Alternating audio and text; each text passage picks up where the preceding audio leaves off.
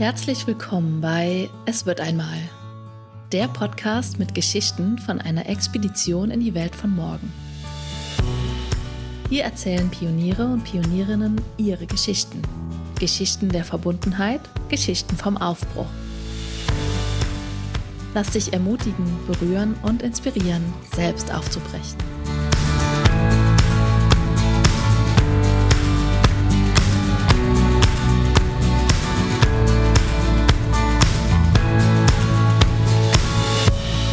Hallo, liebe Zuhörerinnen und Zuhörer und herzlich willkommen zu einer neuen Folge von Es wird einmal. Heute über gemeinschaftsbasiertes Wirtschaften, das Mycelium und mein Weg ähm, zum gemeinschaftsbasierten Wirtschaften.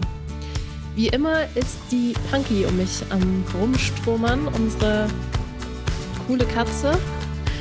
Und wenn ihr Nebengeräusche hört, ähm, ist sie gerade irgendwie am Start und, und macht irgendwelche witzigen Sachen. Und wenn sie mich zu sehr stört, dann muss ich doch noch zwischendurch intervenieren. Gerade oder die letzten Tage kam mir eben die Idee, jetzt nochmal einen Podcast aufzunehmen zu einem Thema, was mich seit 2019 täglich begleitet. Und wer meinen Instagram-Kanal abonniert hat oder auch mein Newsletter, der hat schon, ja, seit spätestens seit Corona immer wieder davon gehört. Und ich habe dennoch den Eindruck, dass viele, ähm, die ja einfach so ein bisschen beobachten oder verfolgen, was ich so mache, das noch gar nicht greifen können und auch gar nicht den Zusammenhang von gemeinschaftsbasierten Wirtschaften und meiner Selbstständigkeit, die über zehn Jahre einfach vor allem sich auf Yoga konzentriert hatte, so verstehen oder so greifen können. Und das ist auch, ähm, auch irgendwie klar. Ich meine, bei dem Begriff gemeinschaftsbasiertes Wirtschaften denken wir sofort an, ja, also sofort klingt der Begriff Wirtschaften, vielleicht noch Unternehmertum mit. Ähm, und die meisten fragen sich wahrscheinlich zu Recht, was hat das jetzt mit Nadine, die sich, ja, die ganz viele Angebote gemacht hat zu Yoga, zu innerem Wandel, zu Persönlichkeitsentwicklung, zu Körperarbeit? Was hat das miteinander zu tun und sind es nicht zwei ganz verschiedene Welten? Und darüber würde ich heute gerne ein bisschen sprechen weil es einen großen Teil meiner Arbeit ausmacht und weil es wirklich auch ganz, ganz viel mit dem zu tun hat, was, worum es in diesem Podcast geht. Nämlich, wie können wir in eine Welt von morgen aufbrechen und wie können wir wirklich Veränderungen schaffen, die im Außen sichtbar sind und erlebbar sind und die aber auch mit unserem inneren Erleben zu tun haben weil es, ich weiterhin überzeugt bin, dass es nicht anders geht, dass unser inneres Erleben und wie wir, ja, wie wir in der Welt stehen, was wir ausstrahlen, wie wir mit Gefühlen umgehen und mit uns selbst, ganz viel mit dem zu tun hat, dass wir die Welt, ähm, ja, oder wie wir die Welt wirklich verändern wollen und ähm, was uns da bevorsteht die nächsten Jahre. Und ich springe jetzt noch mal rein, erstmal in das, was ist überhaupt gemeinschaftsbasiertes Wirtschaften und von da aus teile ich gleich nochmal mit euch meinen Weg, meine Vision und meine, ja, meine Erfahrungen, die mich dorthin gebracht haben. Das hat nämlich schon viel früher angefangen als 2019. Und ähm, ja, und dann schauen wir mal, wo wir landen mit diesem Podcast. Also, gemeinschaftsbasiertes Wirtschaften ist eine andere Möglichkeit zu wirtschaften, eine andere Möglichkeit, Unternehmen zu führen oder Unternehmen aufzubauen, eine andere Möglichkeit, Geschäftsmodelle aufzubauen. Und wir alle kennen vor allem marktwirtschaftliche Geschäftsmodelle und Marktwirtschaft. Wir sind nämlich in einer groß geworden und aufgewachsen, wenn wir hier im deutschsprachigen Raum aufgewachsen sind oder insgesamt im westlichen Kulturraum. Und das gemeinschaftsbasierte Wirtschaften ist anders aufgebaut und es ist nicht marktwirtschaftlich. Und ganz ursprünglich oder es, woher das kommt, ist die solidarische Landwirtschaft. Und von daher, von der habt ihr vielleicht auch schon mal gehört. Da gibt es mittlerweile einige auch in, in Deutschland und im deutschsprachigen Raum. Und bei der solidarischen Landwirtschaft funktioniert das folgendermaßen. Vielleicht mache ich das am Beispiel von, vom Garten Idem fest, die erste solidarische Landwirtschaft in der Südeifel, die im letzten halben Jahr entstanden ist, wo ich auch Mitglied bin und ja, wo man, wo ich das, glaube ich, ganz gut beschreiben kann gerade. in der solidarischen Landwirtschaft ist es nicht so, dass der Landwirt oder der Gärtner sein Gemüse, was er anbaut, am freien Markt unterbringt. Und ähm, in der Regel ist es ja so, dass Bauern, Landwirte, Landwirtinnen oder GärtnerInnen ähm, Gemüse produzieren, wenn sie Gemüse produzieren. Und das eben dann am Markt bei verschiedenen Obst- und Gemüsehändlern ähm, loswerden oder eben verkaufen. Und ich weiß noch, wie Timo, zu dem komme ich später noch zu sprechen, ein Freund von mir und ein Kollege, mit dem ich eng, eng zusammenarbeite, ähm, zu Beginn mir immer wieder erzählt hat, dass Landwirte wahrscheinlich die am meisten vom Markt, von, vom freien Markt, von der äh, Marktwirtschaft, ähm, ja, zu dem, zu dem Personenkreis gehören, die sehr verletzt werden immer wieder dadurch, weil sie haben ein großes Risiko, wenn, Ernte, wenn es Ernteausfälle gibt, dann sind sie ähm, in der Regel alleine verantwortlich und müssen es finanziell auffangen. Sie haben eine Unmenge an Arbeit und Unmengen Stunden, die sie mit der Landwirtschaft, ähm, ja, wo sie Landwirtschaft betreiben, sehr, sehr wenig Urlaub und eben auch ein Problem, wenn sie krank werden. So. Und das ist, ähm, ja, die Menschen, die eigentlich unsere Nahrungsmittel produzieren, denen geht es oft nicht so gut. So. Und hier funktioniert es anders in der solidarischen Landwirtschaft. Anstatt am Markt sein Gemüse loszuwerden ähm, und eben auch mit all den Herausforderungen konfrontiert zu sein, die ich gerade beschrieben habe, baut ein Gärtner, eine Gärtnerin ähm, oder eben Landwirt in der solidarischen Landwirtschaft eine Gemeinschaft auf. Und im Garten Idem ist es zum Beispiel so gelaufen, dass ähm, der Robin, der den Garten Idem initiiert hat, für ein Jahr geplant hat. Und das ist auch so das klassische Modell der solidarischen Landwirtschaft. Und anstatt das eben frei am Markt loszuwerden, das Gemüse, und zu hoffen, dass man gute Preise oder Beträge dafür bekommt, die eben auch einen finanziell tragen, hat er sich eine Gemeinschaft von Menschen gesucht, von 40 Anteilen, also es gab 40 Anteile, und diese Menschen geben dann ein Commitment für ein Jahr und sagen, okay, für ein Jahr bin ich fest Mitglied in dieser solidarischen Landwirtschaft. Und für meinen Beitrag, den ich reingebe, komme ich jede Woche und hole mir mein Gemüse ab. Und es werden jede Woche zwischen zum Beispiel fünf und acht ähm, Gemüsesorten geerntet. Und das Ganze läuft dann ab, in der Regel ab Frühjahr, also auch jede solidarische Landwirtschaft ist ein bisschen anders, aber ab Frühjahr bis irgendwann in den Herbst oder manchmal auch Winter rein. Und das heißt, die Menschen bekommen jede Woche frisches Gemüse, das die, an dem Tag geerntet wurde, aus der Region. Es ist auch Biogemüse, also weil eben keine Pestizide und so weiter eingesetzt werden. Und ähm, dafür verpflichten sich die Menschen eben wirklich ein Jahr voll dabei zu sein und jeden Monat ihren Beitrag zu zahlen, zu dem sie sich am Anfang committed haben. Wenn es jetzt einfach eine, ein Unwetter gab und zum Beispiel die Zucchini-Ernte ist geschrumpft, dann trägt der Initiator der solidarischen Landwirtschaft es nicht alleine, sondern ähm, die Gemeinschaft hat dann einfach weniger Zucchinis. Aber das wird nicht alles auf dem Rücken dieses Menschen ausgetragen. Und er muss nicht den Ernteausfall irgendwie allein kompensieren finanziell. Und es gibt auch noch eine zweite Stufe der Solidarität. Also die erste Stufe der Solidarität ist, Menschen sind gegenüber dem ähm, Initiator, dem Gemüsebauer ähm, solidarisch. Und ähm, die zweite Stufe, indem sie eben sagen, sie sind ein Jahr fest dabei. Und die zweite Stufe ist, sie können auch untereinander solidarisch sein, indem sie unterschiedliche Beiträge zahlen. Und ab dem Moment wird es nochmal richtig spannend, weil dann kommen nochmal ganz viele Dynamiken, die mit Geld und Besitz und auch mit Privilegien zu tun haben, so ins Spiel. Und das ist auch nochmal wirklich ein super spannender Prozess für solche Gemeinschaftsmitglieder. Und dann entsteht aus einer solidarischen Landwirtschaft ähm, unglaublich oder können unglaublich schöne Dinge entstehen. Also ich war schon ähm, 2015, 2016 Mitglied in der damals neu gegründeten Solidari solidarischen Landwirtschaft in Mainz. Übrigens wird das Ganze Solavi abgekürzt. Ich bleibe jetzt mal bei der Abkürzung. Und ja, und in einer Solavi haben wir einfach eine Win-Win-Situation. In der Regel fühlen sich die Anbieter von so einem Projekt, also die Initiatoren, ähm, einfach mehr getragen, weil sie für ein Jahr ausfinanziert sind und wissen, wenn es Ernteausfälle gibt, trägt die Gemeinschaft das ein Stück mit. Ähm, es passiert viel mehr Gemeinschaftsleben, also der Mensch ähm, wurschtelt nicht alleine vor sich hin auf seinem landwirtschaftlichen Betrieb, sondern es finden gemeinschaftliche Events statt. Und auf so einer solidarischen Landwirtschaft kann noch viel mehr passieren, als nur gemeinsam Gemüse ernten. Mm, die Menschen, die Mitglied sind, die ähm, haben zum einen wirklich richtig tolles Gemüse, was um die Ecke angebaut ist.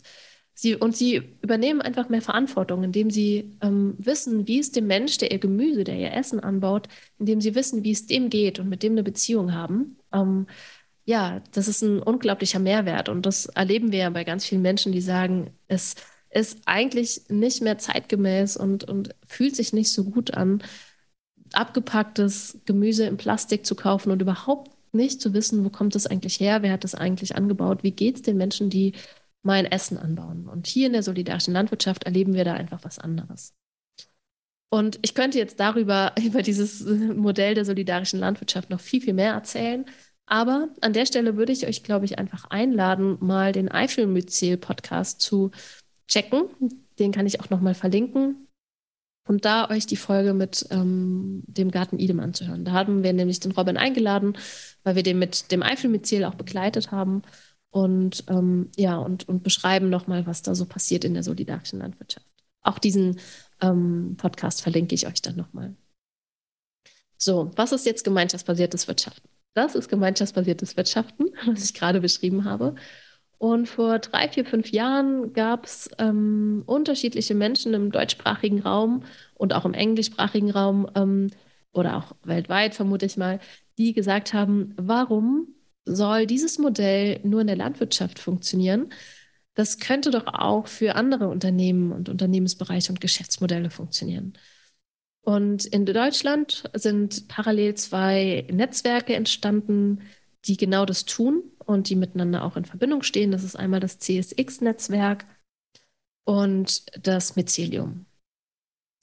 CSX, also es gibt im englischsprachigen oder ja, genau, im englischsprachigen Raum die Abkürzung CSA und das meint gemeinschaftsbasiertes Wirtschaften oder das meint Community Supported Agriculture, also das ist der englischsprachige Begriff für ähm, solidarische Landwirtschaft, CSA. Und CSX ist die Abkürzung für Community Supported Everything, also Community Supported Yoga oder ähm, ja, das X steht eben für alle möglichen anderen Unternehmen und äh, Unternehmensbereiche, auf die dieses Prinzip der alternativen, des alternativen Wirtschaftens ausgeweitet werden kann. Und beide Netzwerke, das Mycelium und das CSX-Netzwerk, wollen diese Form zu wirtschaften mehr verbreiten, bieten, haben verschiedene Angebote und stehen auch im Austausch miteinander. Und im Mycelium bin ich sehr, sehr aktiv. Und ich bin auf das Mycelium 2019 gestoßen. Und ähm, ja, und da fing ein ganz neues Kapitel in meinem Leben an. Bevor ich euch mehr über das Mycelium und was ich jetzt da mache und was ich seit 2000 19 da einfach nochmal für mich verändert hat neben Yoga, auch ähm, unternehmerisch gesehen. Bevor ich euch dazu mehr erzähle, würde ich nochmal, mm, ja, ungefähr mh, mm, sieben Jahre zurückgehen in, ins 2015 und auch nochmal regional woanders hin fliegen, nämlich nach Mainz, wo ich in dieser Zeit gelebt habe. Oder Mainz und Wiesbaden. Und ich bin 2014, glaube ich, war das, auf ähm, Tobi Roswog und Pia Selina Damm gestoßen, habe sie kennengelernt beim Foodsharing, also beim Essen retten, wo ich auch aktiv war zu dieser Zeit in Wiesbaden. Und das sind zwei Menschen, die unglaublich viel in mir bewegt haben und die mir, die Begegnung mit den beiden hat mir unglaublich viele Türen geöffnet in den nächsten Jahren. Und Tobi und Pia waren zu dieser Zeit geldfreie AktivistInnen. Das heißt, sie ähm, haben versucht, fast komplett ohne Geld auszukommen, sind viel gereist und haben darüber Vorträge geschrieben, äh, Vorträge gehalten, haben Blogartikel darüber geschrieben. Auch da kann ich euch gerne was verlinken. Da muss ich mir gleich mal eine Notiz machen, dass ich euch das, ähm, die beiden auch verlinke. Und haben das Netzwerk Living Utopia gegründet und ja, haben diese Idee in die Welt gebracht, ähm, na, noch, ja, nochmal andere Perspektiven auf Geld, aber auch auf unsere Konsumgesellschaft zu werfen, ähm, auf, auch auf höher, schneller, weiter, auf das ganze Besitzen.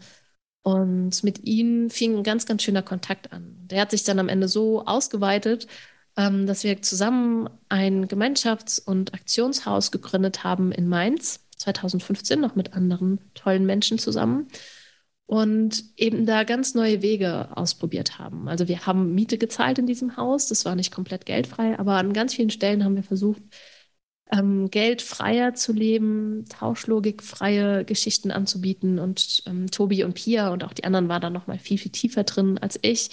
Es gab Kongresse, die geldfrei organisiert wurden. Und ähm, ja, und da kam ich zum ersten Mal so wirklich tief in Kontakt mit ganz neuen Ideen und ganz neuen Perspektiven und ähm, auch wirklich intensiver in Kontakt mit ähm, Aktivismus und der Idee, wie können wir wirklich die Welt, von morgen verändern. Und das war eine Sehnsucht, die vorher schon in mir angelegt war und die ich, nach der ich vergeblich irgendwie alleine gesucht habe und auch noch keine Worte dafür hatte. Und als ich die beiden getroffen habe ähm, und mit ihnen angefangen habe, zusammen zu leben und auch zu wirken, wurde es nochmal klarer, okay, mich beschäftigt nicht eben nicht nur der innere Wandel, ähm, wie, können wir in, wie können wir wirklich lebendiger werden und innerlich freier und ähm, ja, in Kontakt kommen mit all unserer Kraft, die, die in uns schlummert, mh, sondern eben auch, und was hat das damit zu tun, dass die Welt gerade Krisen erlebt und es vielen Menschen auf dieser Erde nicht gut geht? Und dass es irgendwie neue Wege und neue Strukturen und neue Möglichkeiten geben muss und wirklich auch im Außen, im Gesellschaftlichen ähm, Neues entstehen darf, so die nächsten Jahre. Und das war eine, eine große Antwort und in dem Moment war für mich sehr klar, okay, das ist mein Weg, diese beiden Welten miteinander zu verbinden. Und dieser Podcast ist ja tatsächlich auch ein Ausdruck und eine, ja, ein, eine Frucht, die jetzt einige Jahre später daraus entstanden ist. Wo ich auch nochmal einfach viel reflektiere aus, aus, ja, was in mir an Entwicklung und Gedanken einfach auch entstanden ist. Und für mich war, also ich könnte jetzt allein über diese Zeit super viel erzählen. Es waren, sind unglaublich Menschen dort ein- und ausgegangen. Es waren super schöne Events, ähm, super schöne Erfahrungen miteinander. Es war auch anstrengend und herausfordernd, aber es hat sehr, sehr viel mit mir gemacht und ganz viel in mir verändert. Und ich kam in Kontakt einfach mit super vielen spannenden Einflüssen. Und gleichzeitig war für mich relativ schnell klar, geldfrei zu leben ist überhaupt nicht mein Weg. Das, ähm, da verliere ich, würde ich an Kraft verlieren und das ist nicht der Platz, an dem ich zu Hause bin oder das, was ich in die Welt bringen ähm, möchte oder vielleicht auch gar nicht kann, wahrscheinlich gar nicht kann. Und es war für mich schon klar, nee, ich brauche einfach, ähm, wenn die Welt gerade noch so ist, wie sie ist, brauche ich auch Finanzen ähm, und einen finanziellen Fluss, der für mich da ist. Und mein Yoga war, war so in zwei Teile gesplittet. Ich habe einerseits rein marktwirtschaftlich Yoga angeboten, also Yogakurse und Retreats und Wochenenden. Ähm, die einfach einen fixen Preis hatten, wo einfach 150 Euro für zehnmal Yoga zum Beispiel dran stand. Und natürlich auch in den Yoga-Studios, in denen ich gearbeitet habe, war klar, ich bekomme dies und jenes fest pro Stunde. Und dann habe ich aber in dem Kontext vom Liebermensch-Haus oder auch vom, so hieß unser Haus damals, oder von Living Utopia auch immer wieder Räume angeboten, die Tauschlogik frei waren, also wo Menschen einfach kommen konnten, ohne irgendwas reinzugeben. Und ähm, ja, und bei, den, bei dem rein marktwirtschaftlichen war ich irgendwie frustriert, ohne das damals schon zu benennen zu können. Aber aus heutiger Perspektive kann ich das sagen, weil ich einfach nicht inklusiv unterwegs war. Das heißt, es konnten sich nur ein bestimmter Teil von Menschen die Angebote auch leisten. Und Yoga ist nicht unbedingt ein super günstiges Angebot in der Regel. Und bei den geldfreien oder tauschlogikfreien Angeboten hatte ich das Gefühl, ich, ja, ähm, dass einfach nicht genug bei rumkam oder halt eben auch nichts rumkam und ich auch immer wieder das Gefühl hatte, ich, mein finanzieller Bedarf ist gar nicht gedeckt. Und auch dadurch ging es mir einfach auch an Stellen nicht so gut, weil ich immer wieder so ein Gefühl von Mangel hatte. Ähm, oder einfach wusste, es so, ja, verschiedene, es ist immer wieder eng und verschiedene Bedürfnisse und ein finanzieller Bedarf bleiben einfach so zurück. Und dann bin ich ja zurück in die Eifel gegangen, ein bisschen in der Hoppla-Hopp-Aktion mit meiner Tochter und habe da relativ schnell mein Unternehmen wieder hier neu in der Region aufgebaut. Und das war dann ähm, wirklich, wirklich marktwirtschaftlich. Es gab keine tauschlogikfreien oder geldfreien Angebote mehr. ähm, weil ich einfach, mein, meine Tochter war klein, ich konnte mich wirklich nur auf das konzentrieren, was wirklich äh, Geld in die Kasse spült für uns beide. Und das war auch total okay. Und habe eben ähm, viel mit Firmen zusammengearbeitet und auch hier viele Yogakurse gegeben und habe mich eigentlich nochmal wirklich auf die Basics konzentriert, so in dieser Situation. Was kann ich, was läuft leicht, was ist jetzt leicht zu organisieren? Und das hat unser Einkommen dann auch ähm, reingespült. Und parallel war ich irgendwie auch innerlich frustriert, weil so auf einer visionären Ebene war ich ja schon mal gefühlt viel weiter zwei Jahre vorher gewesen. Und, und das war mir total, und es war mir weiterhin total wichtig, eben ja, weiterhin aufzubrechen, weiter mir Gedanken zu machen, wie kann die Welt von morgen aussehen und mit meinem Wirken, mit meinem Gestalten auch dazu beizutragen. Und dieses, ja, wie ich es in der Zeit gemacht habe, hat zwar finanziell, war das super gut. Also ich war auch sehr stolz auf mich, dass ich es einfach geschafft habe, obwohl die Milou einfach nur ein paar Monate alt war oder ja, nee, damals war sie dann schon ein Jahr alt, als ich das angefangen habe, das alles wieder aufzubauen und äh, das so aufzubauen, dass wir davon leben können und ich trotzdem auch für mein Kind da sein kann. Da war ich schon sehr stolz. Aber diese visionäre Ebene hat mir einfach gefehlt. Und an der Stelle war es einfach unglaublich toll, dann auf das Mycelium zu treffen, auf Michaela Hausdorf und Timo Wanz, die das gegründet haben und die in der Zeit auch beide noch in Trier gelebt haben. Wir waren dann im Herbst 2019 zusammen in der Kneipe und haben gesprochen. Und für mich war diese Idee von gemeinschaftsbasierten Wirtschaften unglaublich toll. Und diese Kombi aus, ja, ich bin dann und weiterhin Unternehmerin und selbstständig. Ähm, und es geht darum, dass ich eine Gemeinschaft aufbaue, zum Beispiel eine Yoga-Gemeinschaft, die meinen finanziellen Bedarf deckt und ich mir und ich wirklich zu meinem finanziellen Bedarf stehen darf, so. Ähm, und trotzdem das so zu machen, dass es visionär ist und dass Menschen nicht ausgeschlossen werden.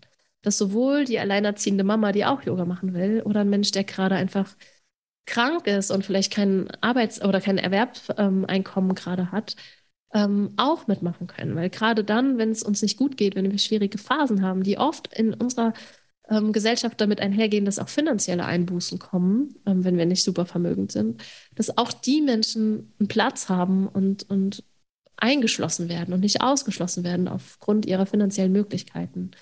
Und das war für mich ja, unglaublich toll und es war ganz, ich hatte, es war super, ich hatte ganz viel Kribbeln ähm, überall mit der Idee, wow, ich, ich kann hier maximal visionär vorangehen, ich kann tolle Projekte hier in die Welt bringen. Auch damals war es einfach auch schon sehr stark, dass ich noch mehr Ideen hatte und noch mehr über Yoga hinaus noch mehr bewegen wollte, ohne dass ich das schon so greifen konnte. Und die, das Mycelium und das gemeinschaftsbasierte Wirtschaften war so ein Ausblick, wow, hier kann ich weiter Ideen entwickeln, hier kann ich ähm, transparent mit meinem finanziellen Bedarf umgehen und einen Weg einschlagen, wo mein persönlicher oder unser persönlicher Bedarf als Familie gedeckt wird, aber auch die Betriebsausgaben, die mit Projekten einfach zusammenhängen, auch gedeckt werden.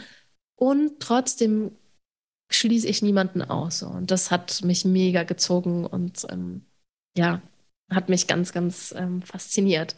Und der Plan war zunächst mit ähm, Yoga zu beginnen und mal zu forschen und zu schauen, wie kann ich das, was ich jetzt gerade oder damals eben in dieser Zeit 2000, Ende 2019 angeboten habe, wie könnte ich das gemeinschaftsbasiert auf die Beine stellen und strukturieren?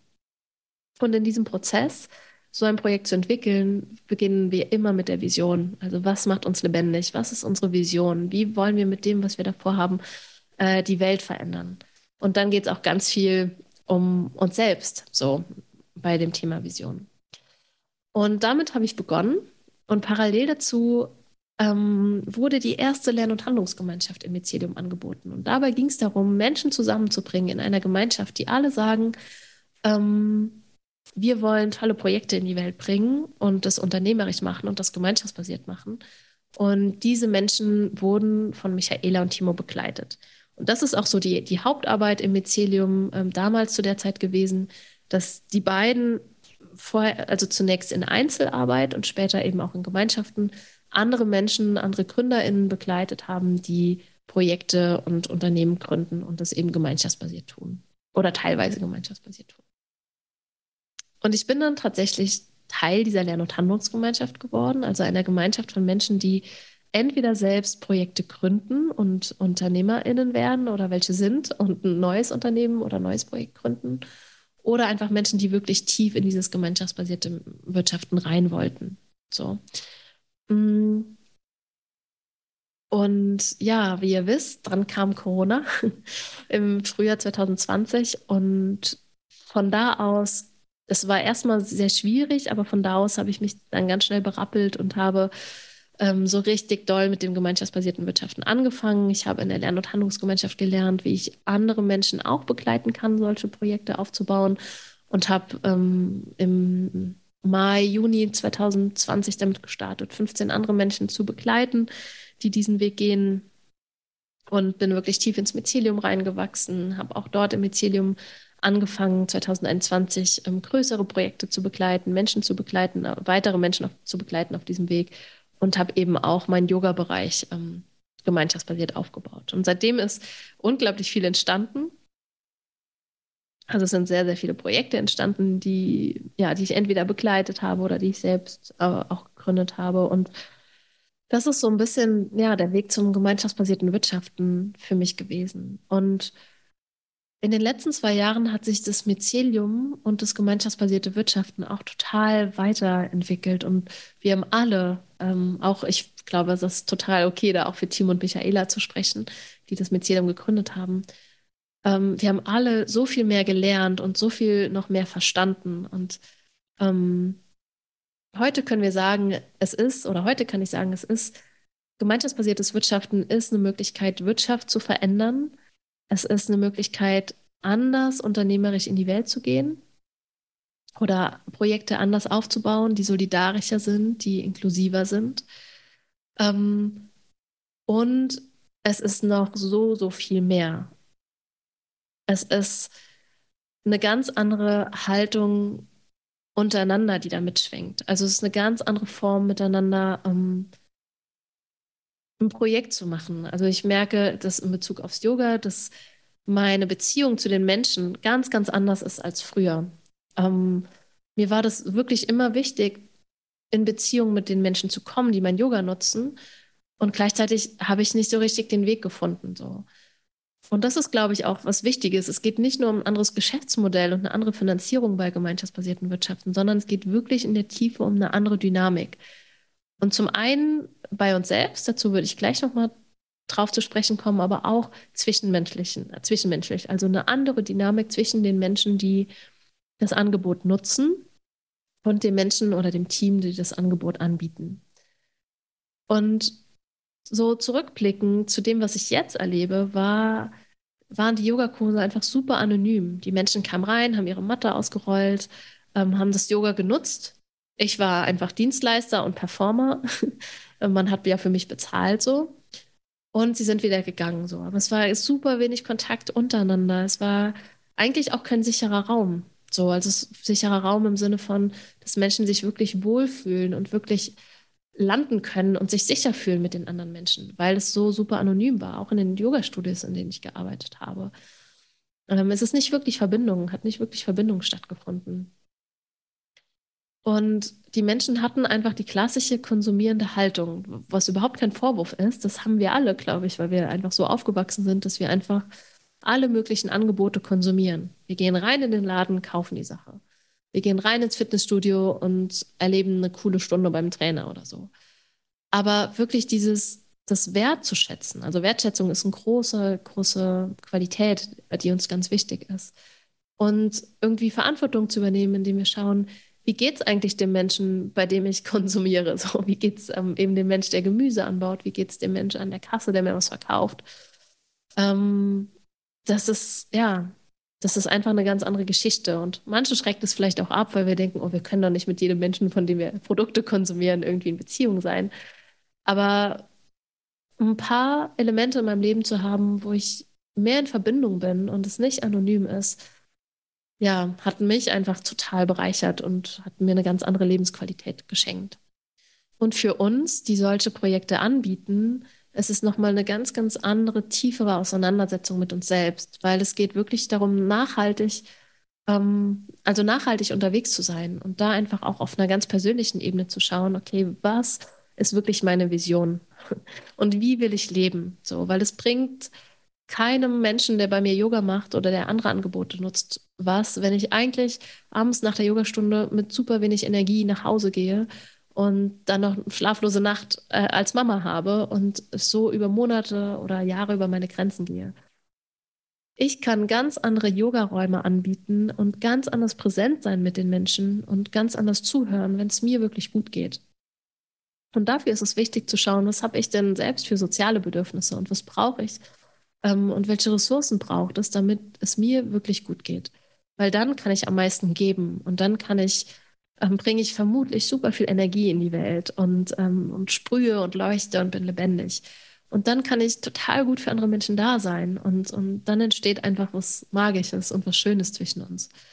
Ähm, und dann kann ich Dinge anbieten, die wiederum andere Menschen nähren und auftanken lassen. Und deswegen geht es im gemeinschaftsbasierten Wirtschaften auf allen möglichen Ebenen darum, ähm, ja, wie kann es wirklich allen Beteiligten gut gehen dabei? Und finden wir darüber über Beziehungsarbeit einen Weg? Und ich könnte darüber noch so, so viel mehr erzählen. Das ist wirklich nur so ein kleiner Ausflug, aber ich glaube, von dem, was ich jetzt am Ende erzählt habe, wird vielleicht nochmal klar, warum gemeinschaftsbasiertes Wirtschaften so viel mehr Sinn macht für mich als Yogalehrerin und als Anbieterin von Räumen, in denen Menschen auftanken und wirklich bei sich selbst ankommen wollen, als ein marktwirtschaftliches, anonymes, konsumierendes Modell. Und wie gesagt, es war ein kleiner Ausflug in diese Welt und es geht mir vor allem darauf, so ein bisschen so, äh, geht mir vor allem darum, so eine kleine Tür zu öffnen, durch die ihr mal reinschnuppern könnt und mal so eine kleine Ahnung bekommt, ähm, worum es hier geht und warum das ganz, ganz viel mit dem zusammenhängt, was ich, was ich im Yoga erlebe oder was ich mit Yoga in die Welt tragen will. Und ähm, ja, für mich ist gemeinschaftsbasiertes Wirtschaften Beziehung und, und die Idee und die Haltung von Verbindung pur. So. Und für mich hängt das total eng zusammen mm, und gehört auch total zusammen. Und wenn dich das mehr interessiert, wenn du mehr darüber wissen willst, dann kann ich dir den Mycelium-Podcast ans Herz legen, den ich hier auch verlinken werde. Und ich werde auf jeden Fall noch ein zweites Gespräch machen. Das hier war so ein bisschen so ein Auftaktgespräch, wo ich nochmal alleine erzählt habe. Und ich plane gerade noch einen weiteren Podcast zu diesem Thema ähm, mit zwei weiteren Menschen aus dem Mycelium. Ich verrate gerade noch nicht ihre Namen, weil ich bin noch gerade nicht sicher, ähm, wen, wen, wen ich da einlade. Oder ob die Menschen, die mir vorschweben, auch Zeit haben, werden wir sehen.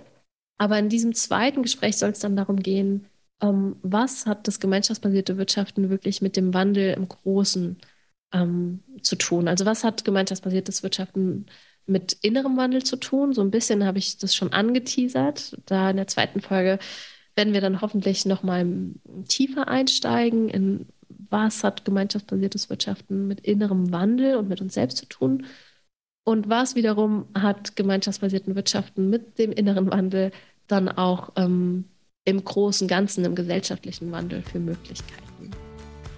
Und dazu hoffentlich ganz, ganz bald mehr.